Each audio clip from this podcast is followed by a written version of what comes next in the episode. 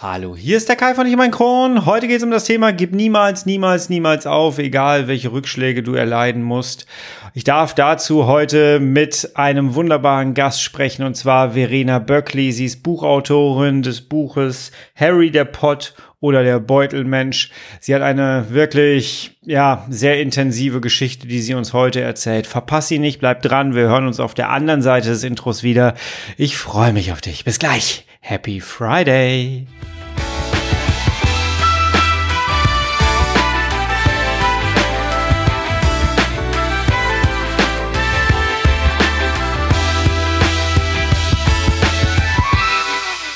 Herzlich willkommen zu einer weiteren Ausgabe von Ich und mein Kron, dein Kronpott.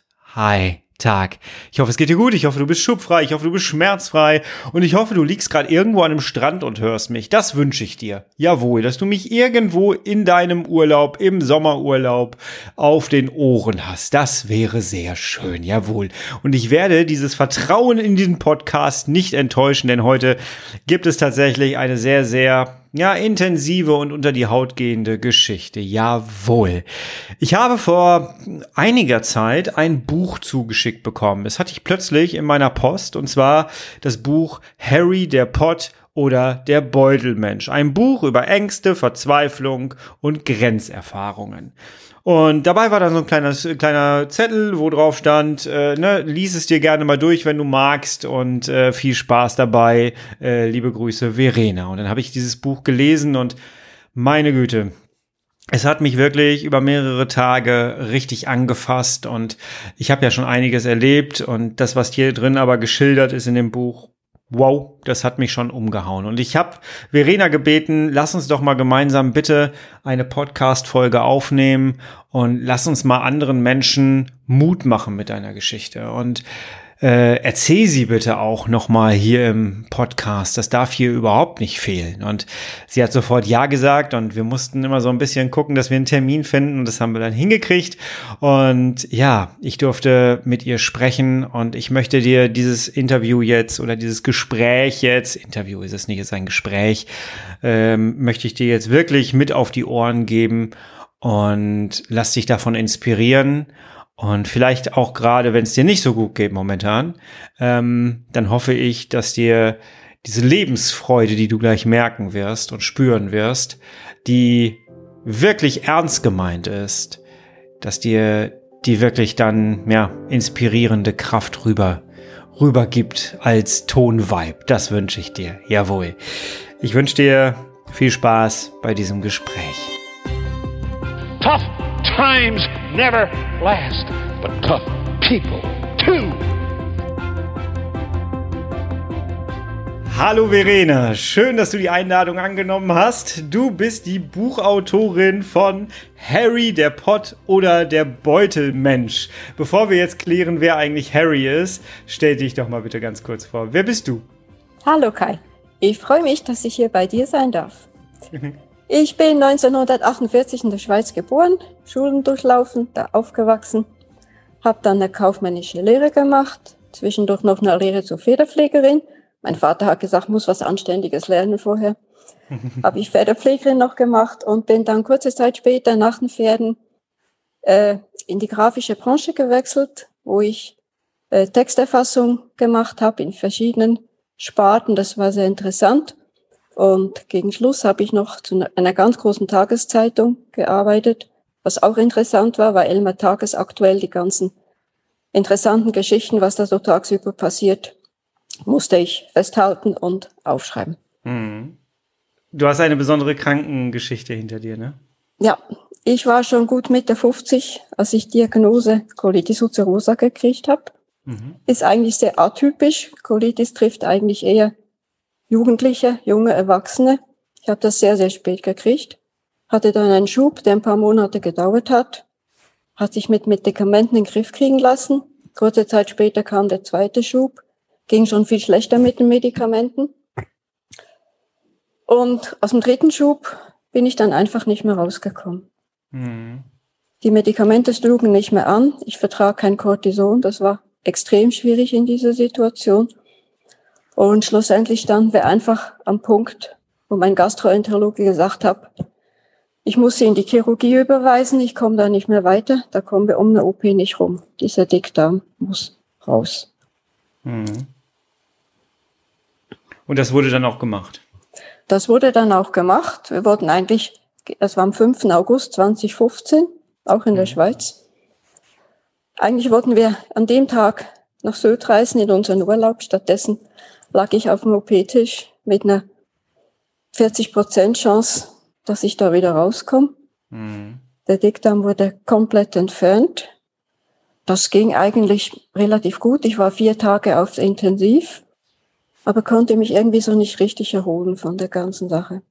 Mhm. Bin dann von einer OP in die andere geschlittert, weil ich irgendwie das Gefühl hatte, ich müsste sämtliche Komplikationen, die mir der Chirurg am Anfang aufgezählt hatte, mitnehmen.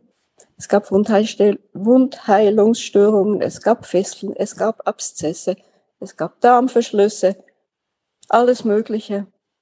Und bin dann so fast drei Jahre gelegen, entweder zu Hause im Bett oder in der Klinik oder in der Reha.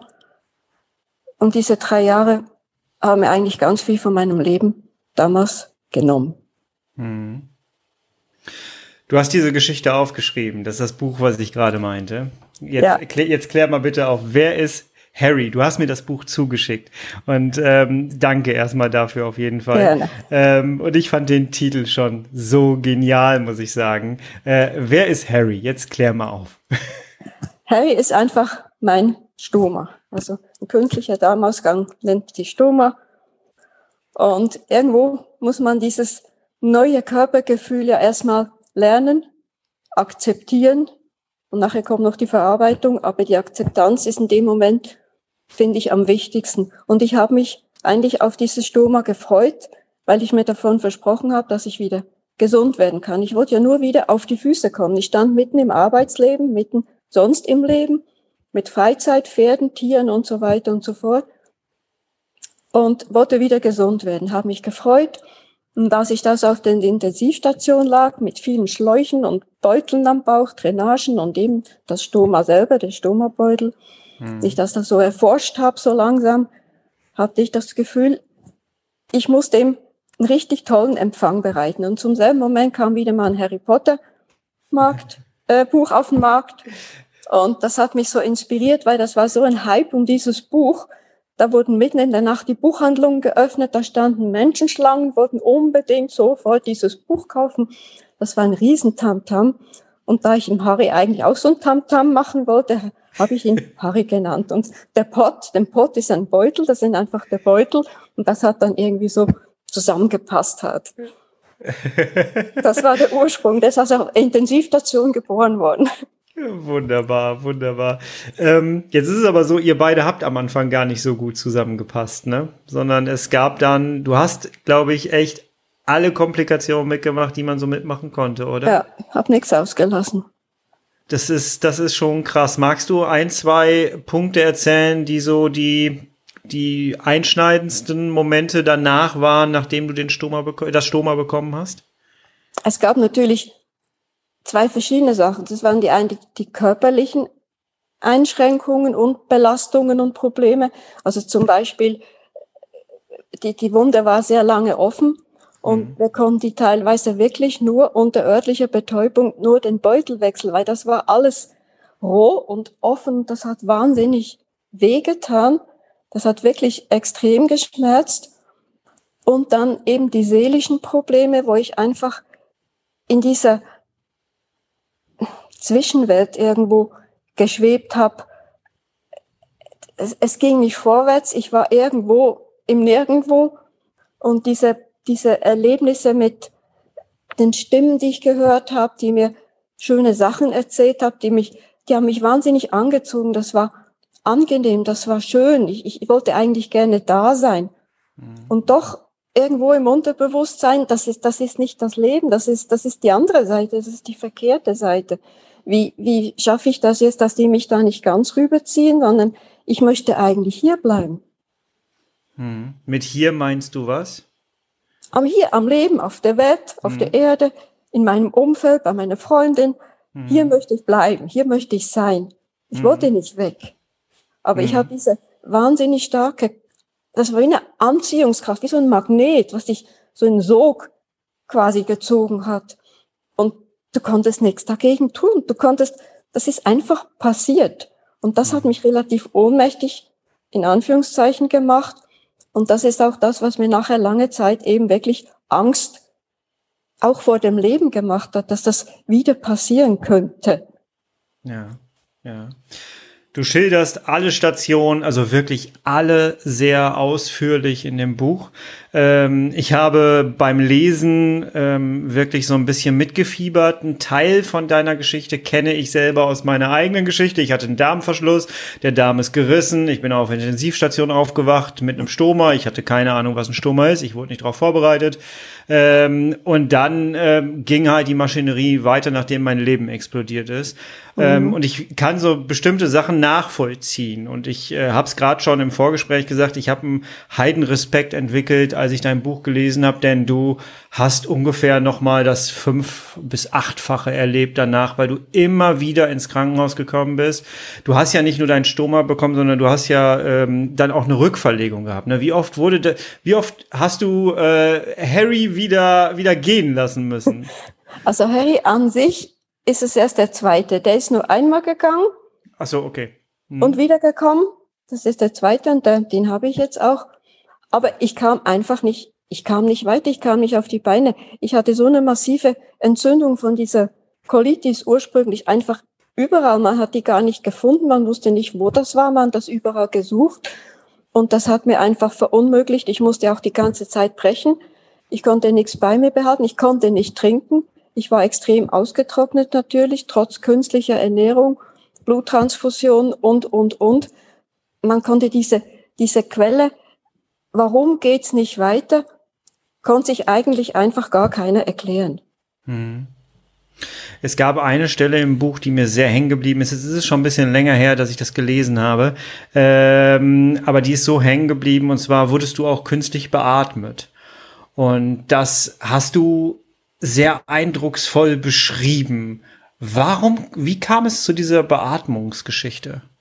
Ich denke, sie wollten mich einfach noch etwas länger schlafen lassen. Sie wollten mir einfach noch mehr Möglichkeit geben, dem Körper sich auszuruhen, sich, sich zu regenerieren. Keine Ahnung, ich wusste das vorher auch nicht. Ich bin einfach nur erwacht und dieser Tubus war in mir drin. Und ich konnte nicht, ich wollte atmen und konnte nicht atmen, weil das Ding hat seinen eigenen Rhythmus hat. Und da kam eben diese Geschichte, dass meine Freundin mir vor Jahren mal erklärt hatte, als ich sie gefragt habe, wie das geht mit dieser Maschine, dieses Beatmen, dass man das nur bei Bewusstlosen macht, also dass du nicht willentlich atmest, sondern dass eben die Maschine für dich atmet und dass man da nur mit der Maschine atmen kann und nicht gegen die Maschine. Aber jetzt sag das mal, wenn du Atemnot hast und das geht einfach nicht. Das, das ist irgend so ein Urding, was da aus dir rauskommt. Ich brauche jetzt einfach Luft, weil ich keine mehr habe. Und mhm. das, das war, das war relativ happig. Und ich glaube, das war bei allen Operationen, die nachher gefolgt sind, bitte, bitte, bitte, nehmt diesen Tubus raus. Ich möchte das nicht nochmal erleben. Weil da mhm. hatte ich effektiv gedacht, ich ersticke jetzt einfach. Es ist, es ist vorbei, es ist passiert. Ja.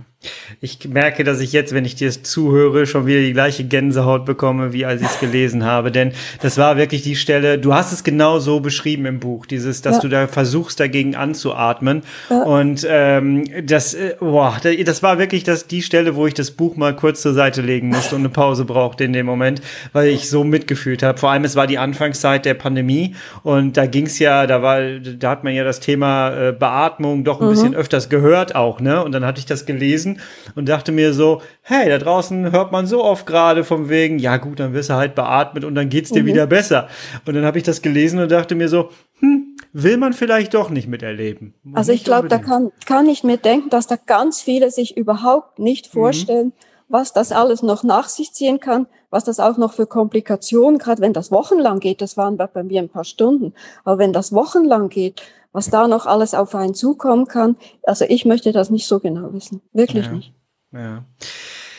Drei Jahre, sagst du, hat das Ganze gedauert. Immer wieder. Rückschläge, immer wieder ins Krankenhaus. Du schilderst auch, ich weiß auch noch, wie das bei mir war. Ich musste auch immer wieder ins Krankenhaus, weil ich dehydriert war. Ich hatte ein Kurzdarmsyndrom. Mhm. Äh, alles, was ich an Flüssigkeit oben reingesteckt habe, kam zwei Sekunden später und wieder raus. Mhm. Genau, auch das hast du auch sehr, sehr ausführlich beschrieben. Es ist zum Wahnsinnigwerden in dem ja. Moment. Ähm, wie hast du, wie bist du damit umgegangen innerlich, dass du immer wieder im Krankenhaus gelandet bist? Weil eigentlich ist man ja so gepolt, dass man versucht, immer wieder, äh, ja, zu Hause zu bleiben endlich und nicht mehr dahin zu müssen. Wie ja. bist du damit umgegangen? Ich habe mich, bis ich am ersten Mal nach der großen OP wieder ins Krankenhaus mich habe bringen lassen, eine sehr lange Zeit verstreichen lassen. Und das hätte mich fast das Leben gekostet. Also mhm. das ist das Falscheste, was man tun kann, vor lauter Angst vor Krankheit, OP oder was auch immer, so lange warten, bis es dann wirklich fast zu spät ist. Also mhm. das war mir mal eine Lehre. Und zu Anfang taucht natürlich, wenn man sowas hat, ich denke, das war bei dir wahrscheinlich auch so oder bei vielen anderen, warum? Warum habe ich das? Warum hat mich das jetzt getroffen? Und irgendwann merkst du, das bringt nichts, wenn du fragst, warum. Erstens gibt es Millionen andere, die dasselbe haben oder was ähnliches oder noch viel Schlimmeres. Und daneben, es gibt dir keine eine Antwort. Der Arzt gibt dir vielleicht eine Antwort, der, der Pastor gibt dir vielleicht eine andere Antwort, der Lehrer noch eine andere, der Wissenschaftler vielleicht auch eine Erklärung. Aber das ist nicht das, was du brauchst und was du suchst. Also ich habe mir dann einfach aufgehört zu fragen, warum. Das war mal gestrichen, es ist jetzt so. Und dann brauchte ich aber gerade zu Anfang für mich doch eine Erklärung, warum das vielleicht eben doch vielleicht sein könnte. Und habe mir dann selber, mir hat das geholfen, die Antwort gegeben, das ist eine Prüfung. Für mhm. dich ist das eine Prüfung, du gehst da durch und wenn du durch bist, bist du fertig, dann bist du wieder gesund, dann ist alles wieder okay. Und das war mal einfach so die Tatsache, ja, jetzt im Nachhinein sehe ich es etwas anders. Okay. Also im Rückblick auf die ganze Sache, jetzt sind fast 16 Jahre Abstand dazwischen. Mhm. Und ich sage mir, das ist einfach das Leben. Das Leben fragt nicht nach unseren Wünschen. Es passiert. Mhm. Es passiert, wie es will, wie es kommt. Wir haben da keinen großen Einfluss drauf. Aber das Entscheidende ist doch, was wir draus machen. Was machen wir damit? Was machen wir mit der Situation? Ich kann das eine nicht mehr, dafür kann ich vielleicht was anderes. Und ich kann das noch nicht so gut, mit der Zeit kann ich es vielleicht wieder besser. Also nicht ins Negative kommen, sondern einfach versuchen, halt aus der Situation heraus was Positives zu machen. Oder wenn dann die Kraft noch größer wird, vielleicht sogar was Neues. In dem Moment, wo du da drin bist, hast du diese Kraft einfach nicht. Also wenn ich meine Freundin nicht gehabt hätte, ich hätte das nicht überleben können. Und wenn ich nicht so gekämpft hätte, hat mir mein Arzt auch bestätigt, wir hätten so gut operieren können, wie wir wollten, es hätte nicht geklappt. Es müssen alle einfach am selben Strang ziehen. Und dann wird die ganze Sache etwas leichter. Durchgehen muss er immer noch ganz alleine und selber, aber mit etwas Unterstützung, egal von wem, passiert es einfach einfacher und es wird mhm. leichter.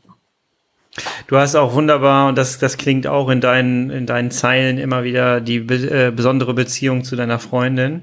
Ähm, und man hatte so ein bisschen beim Lesen, also ich hatte beim Lesen das Gefühl, dass du dich eigentlich nie wirklich alleine gefühlt hast, oder? Weil du gerade das Wort alleine gesagt hast. Man musste nee. alleine durch, aber so habe ich das Der beim Lesen bei dir nicht empfunden. Ne?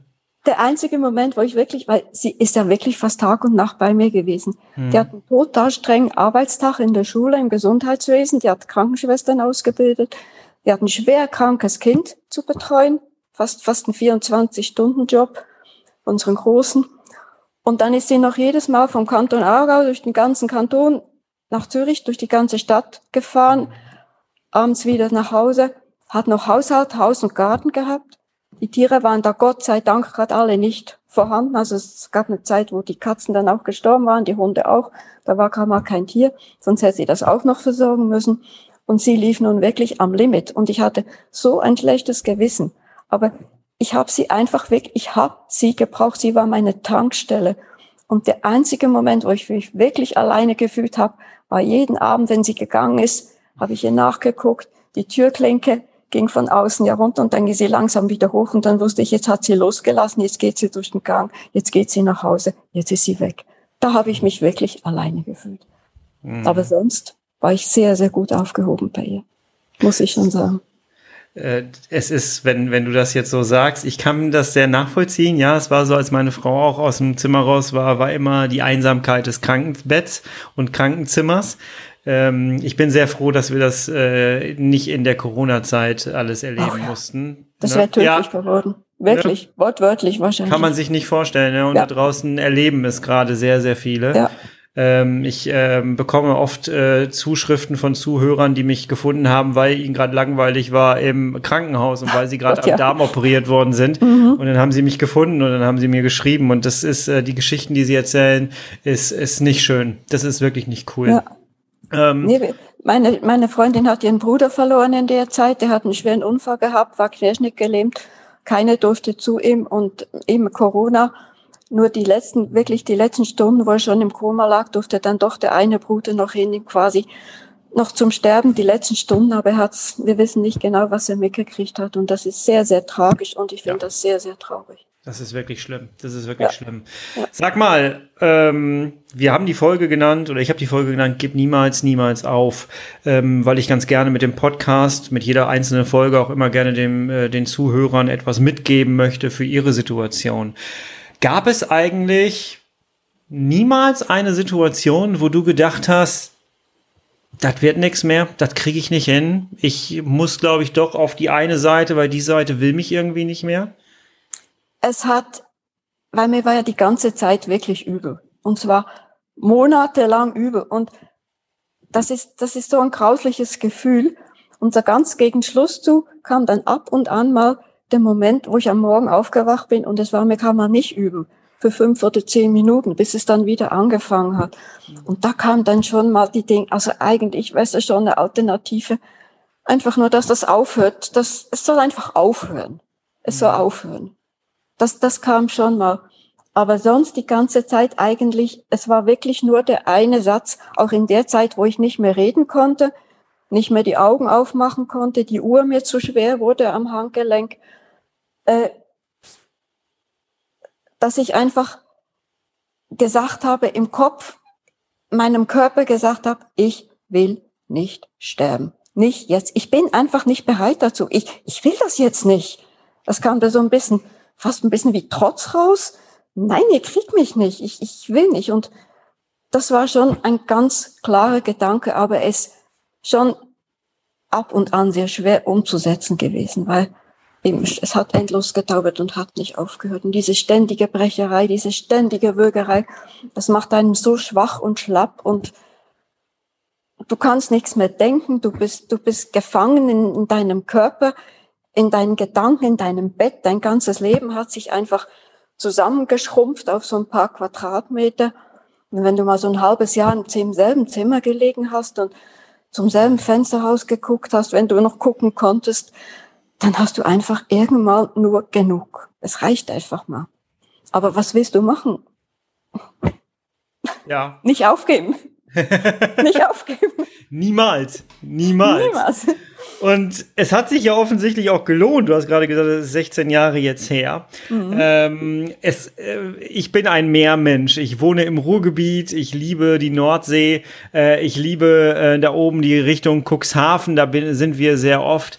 Und äh, mein Titelbild von, äh, von diesem Podcast zeigt mich, wie ich das erste Mal nach all den ganzen Operationen das erste Mal wirklich es geschafft habe, zur Kugelbarke von Cuxhaven zu laufen, auch da drauf zu stehen und aufs Meer zu gucken. Und meine Frau mhm, hat die Kamera geschnappt. Genau, das ist diese, ja. diese äh, Geschichte. Ähm, bei dir klang die ganze Zeit immer wieder durchs, ging durch, wie so ein roter Faden durch das Buch, der Traum auf Sylt zu leben. Und ein eigenes, ein eigenes Haus zu haben auf Sylt und du hast auch beschrieben, dass du mit Tieren immer viel zu tun hattest und so. 16 Jahre später. Und äh, erzähl, wie lebst du heute? Also, wir haben es geschafft. Das Schicksal wollte es, dass kurz vorher meine Freundin noch sehr schwer krank geworden ist, mhm. dass sich dann die Rollen plötzlich umgedreht haben, dass ich für sie da war, da sein musste. Und wir haben das gut vorbereitet. Ein Jahr lang waren wir in der Vorbereitung und sie ist in der letzten, letzten drei Monate sehr schwer krank gewesen, hat dann, sie hatte eine Hepatitis und da kam ein neues Medikament auf den Markt, das sie ganz neu, noch neu als die Corona-Impfung ausprobiert hat und keiner wusste, wie sie reagiert und hat dann mit extremer Polyneuropathie reagiert, wo sie immer wieder hingefallen ist. Und das war dann eine sehr, sehr schwere Zeit für uns. Sie hat es auch mit letzter Kraft hier nach Sylt geschafft und gleich am Anfang, am ersten Tag passierte schon ein Unfall und sie lag dann die erste Nacht schon in der Klinik hier auf Sylt. Die Sorgen und Nöte haben eigentlich fast von vorne begonnen. Wir wollten eigentlich uns jetzt erholen und alles hinter uns lassen und dann hat das mit ihr halt angefangen.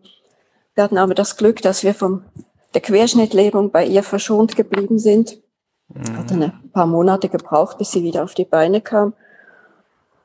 Ja, und das Verrückte war, zwei Monate nachdem ich mein Buch fertig geschrieben hatte, das war 2019, äh, ist sie nochmal gestürzt, hat sich einen Oberschenkelhals und die rechte Hand gebrochen. Und das ganze Theater hat wieder von vorne angefangen. Da steht es nicht mehr im Buch, weil das hätte mir, glaube ich, keiner mehr geglaubt, dass jetzt wieder was von vorne anfängt die Stelle, die, die Stelle, wo du das er erzählst, dass sich das plötzlich umdreht, war die zweite Stelle, wo ich das Buch mal kurz zur Seite nehmen musste, weil ich echt gedacht habe, das kann doch nicht sein. Also nach der ganzen Story, die man vorher gelesen hatte, ja. dann am Ende dann statt ein Happy End. Das Leben schreibt nicht immer direkt äh, die Bücher, ne, sondern genau. es äh, geht seine eigenen Wege, ne. Ja. Aber ihr habt das Haus auf Sylt Ihr lebt jetzt gemeinsam. Ich habe gerade im Vorfeld schon deine Freundin kennenlernen dürfen. Ihr lebt immer noch da. Äh, guckst, du sitzt gerade vor einem Meeresbild. Du guckst regelmäßig aufs Meer, oder? Ja, auf jeden Fall. Wir sind jeden Morgen am Meer. Ich möchte hier noch kurz äh, korrigieren. Ja. Ein Haus auf Sylt können wir uns nicht leisten. Das liegt nicht drin. Ach so, also, hab ich, war das eine Wohnung? Das ist eine Wohnung. Ach, Entschuldigung. Okay, Entschuldigung. Denken, weiß ich, weil da musst du Multimillionär sein, um dich hier ein Haus zu leisten zu können. Das okay, stimmt. Wir haben, sind sogar von der Stadt, von Westerland, jetzt noch aufs Land gezogen, jetzt Anfang März, wohnen jetzt okay. in Munkmarsch, mitten in der Wildnis, im schönen, einer schönen kleinen Wohnung haben wir gemietet und leben hier. Und der, äh, die Colitis hat mir die Freude gemacht, dass ich bis vor ziemlich genau einem Jahr hatte ich Ruhe. Mhm. Und vor einem Jahr hat mich doch ein richtiger, heftiger Schub im Dünndarm ereilt und hat mich okay. in die Klinik gelegt. Okay. Und der hat mich doch diesmal wirklich fast umgebracht. Ich hatte oh also Gott. so einen extremen Flüssigkeitsverlust, habe das aber, ich habe zwar realisiert, es geht mir raus, was reinkommt, hatte auch einen Tag ganz hoch Fieber, über 40, bin in die Klinik, habe eine Infusion gekriegt, die haben mich wieder heimgeschickt und am nächsten Morgen bin ich im Badezimmer kollabiert und meine Freundin, wenn die nicht daneben in der Stube gesessen hätte und diesen heftigen Aufprall gehört hätte, von dem ich nichts mitgekriegt habe, ich lag mit lichtstarren Augen auf dem Boden und war weg. Sie musste mich zweimal wiederbeleben. Okay. Gott sei Dank kennt sie sich aus. Ja. Gott sei Dank ist sie nicht irgendwas anderes von Beruf. Sie wusste, wie es geht. Hm. Kam dann in die Klinik, war 14 Tage da war wieder sehr schwer. Das Erbrechen hat wieder angefangen, das nicht trinken können hat wieder angefangen. Nach 14 Tagen ging es dann wieder, hat in 10 Tagen 5 Kilo Gewichtsverlust, ging ganz rapide runter wieder und habe mich dann nochmal gerappelt. Und seither geht es mir wieder gut. Und ich hoffe, dass es nie mehr wiederkommt. Ja, das hoffen wir doch Aber beide, oder? Das, das ist so eine Sache alle. mit diesen Entzündungen. Also, ja. ja. Das heißt, du warst 16 Jahre in der Remission und dann plötzlich, du hast vorher mhm. nichts gemerkt. 15 Jahre Remission und plötzlich von einer Minute quasi auf die andere. Ohne, ohne Vorwarnung groß, ohne Vorankündigung und das mhm. war's dann. Okay. Dazu kommt natürlich, dass wir hier auf der Insel nicht ganz so gut drauf sind, wie natürlich damals in der Schweiz im Herslanden Klinik. Das war natürlich eine medizinische Spitzenmedizin und hier ist einfach nicht alles ganz so vorhanden. Mhm. Wir sind eine kleine Klinik, eine kleine Insel und da ist man immer froh, wenn einem geholfen werden kann. Und es wurde mir gut geholfen, es ist wieder gut geworden. Aber das ist so, das hat mir so ein bisschen einen Schuss von Buch gegeben. Aber ansonsten, wir sind da zuversichtlich und, und, und eben, man muss eben auch ein bisschen Vertrauen aufbauen. Das ist eine Sache. Ich denke, jeder Mensch hat ein gewisses Urvertrauen mehr oder weniger in sich. Das Vertrauen darauf, dass es sich zum Guten wendet und wenn man ein bisschen positiv eingestellt ist und ich suche meine Kraft jetzt nicht nur in gesunden Zeiten, nicht nur bei meiner Freundin, sondern vor allem über die Natur. Weil die Natur ja. ist für mich was ganz, ganz Großartiges, weil die zeigt uns immer wieder Lösungen und das, da passt alles ineinander, da greift ein Rädchen ins andere. Wenn der Mensch nicht immer dazwischen funken würde, das passt einfach. Und, und da hole ich mir eigentlich auch immer ganz viel Kraft her. Ja. Hast du ein sehr, ein sehr äh, enges Gefühl für deinen Körper? Bist du sehr mit deinem Körper verbunden? Trotz der gesamten Situation, wo man ja vielleicht auch mal irgendwann seinen Körper vielleicht nicht mehr leiden kann? Doch, ich mag ihn. Ich mag ihn genau so, wie er ist. Das okay. ist überhaupt kein Problem. Also das Problem hatte ich nie. Ich okay. hatte jetzt auch nie Ekel oder sonst was. Das, das war einfach, das bin ich und, und Harry gehört zu mir. Und es ist nun mal so. Und wie das aussieht, ist mir sowas von egal. Ob dieser Beutel schwarz, grün oder gelb ist, ist mir egal. Ich möchte nur gesund sein und wieder raus können, wieder Fahrrad fahren, wieder schwimmen in der Nordsee, mit dem Hund laufen.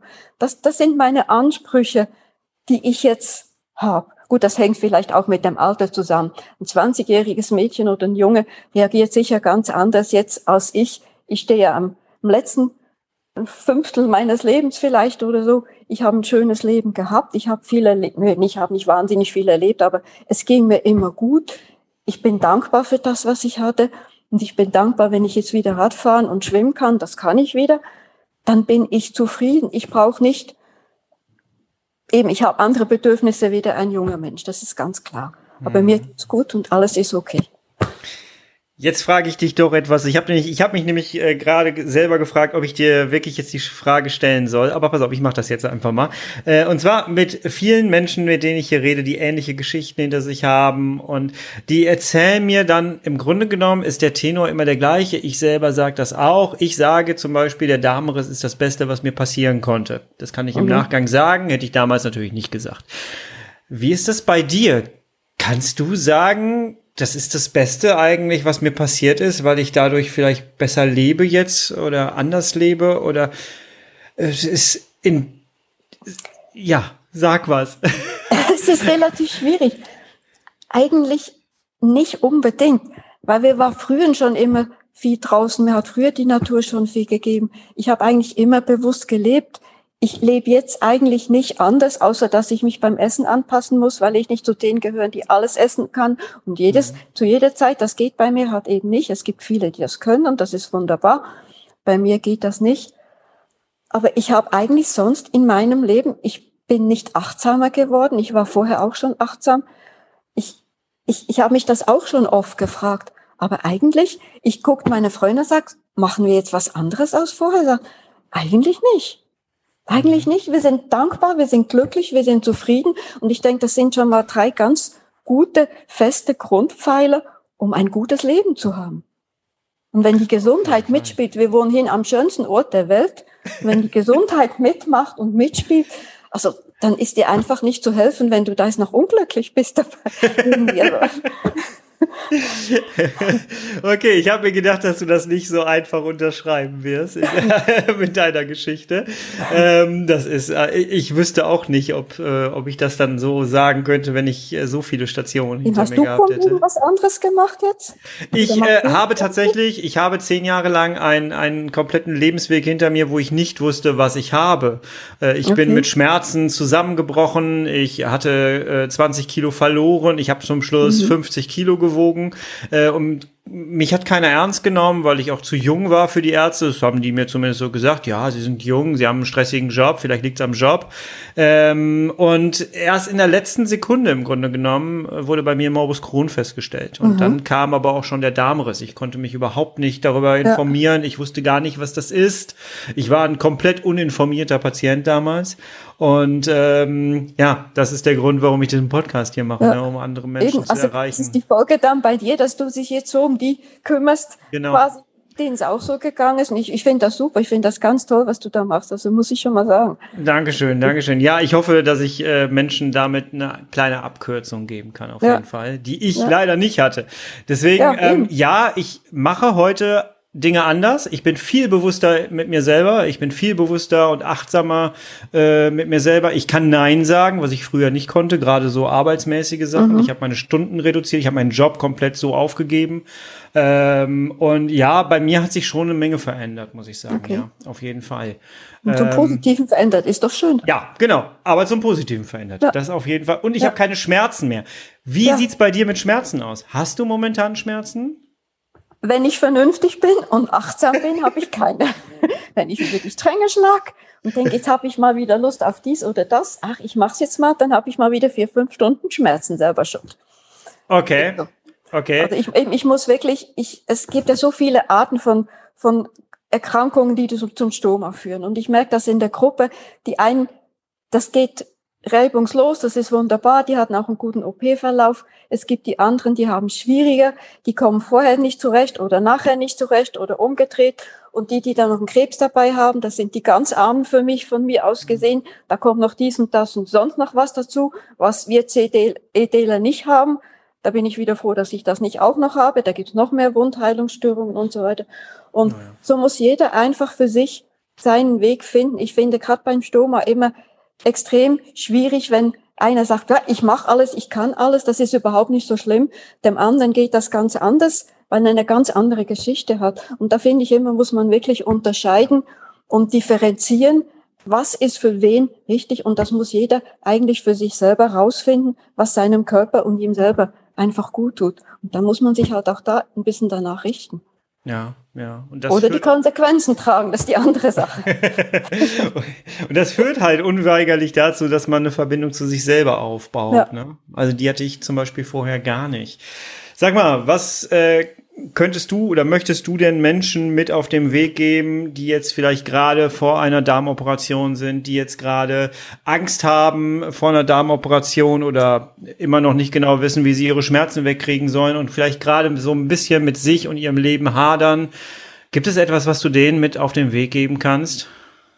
Ist auch schwierig, weil jede Situation anders ist. Aber generell würde ich mal sagen, erstens reden drüber reden, was habe ich für Ängste, was habe ich für Sorgen.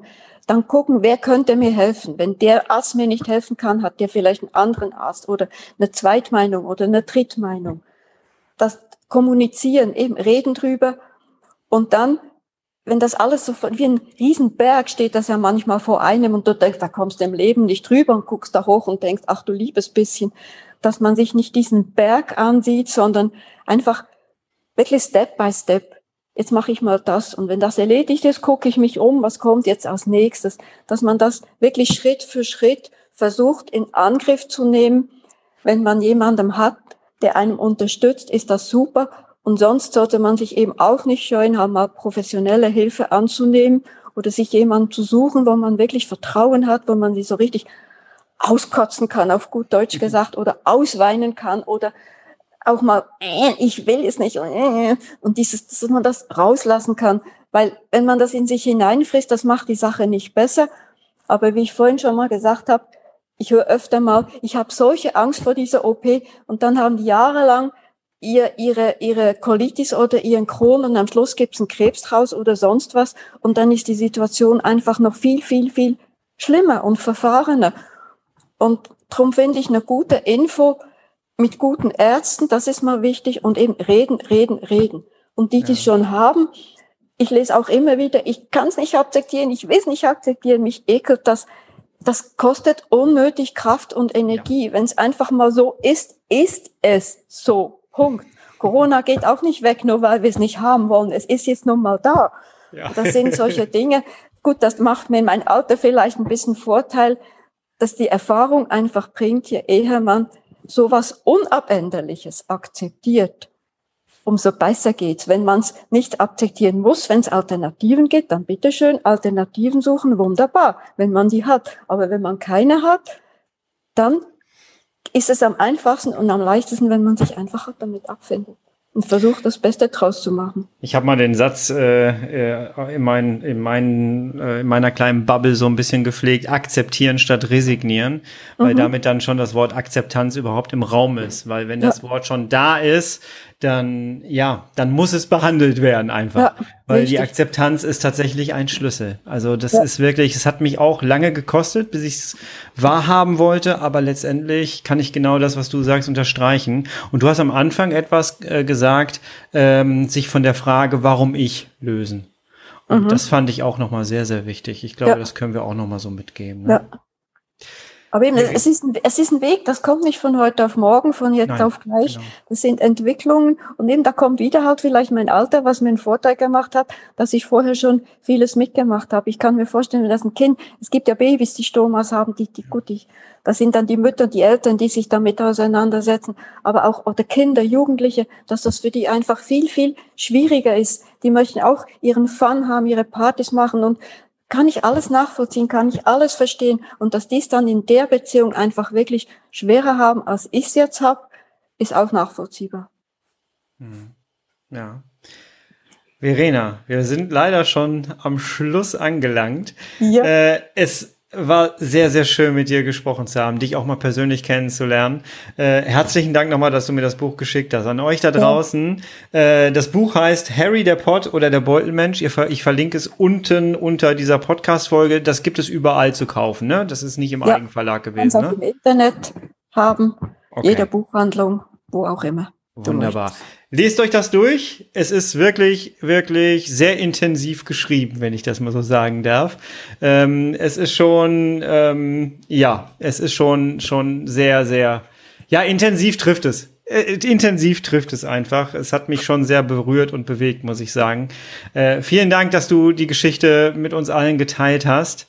Und ähm, ich wünsche dir ganz, ganz viel beschwerdefreie Zeit, die da noch kommt und dass da noch ganz viel Leben auf dich zukommt. Vielen, vielen Dank. Das wünsche ich dir auch, dass es dir immer gut gehen möge und fahr weiter mit deiner super tollen Arbeit. War schön mit dir. Vielen Dankeschön, Dankeschön. Und einen ganz herzlichen Gruß an die Freundin. Dank. Das sage ich dir.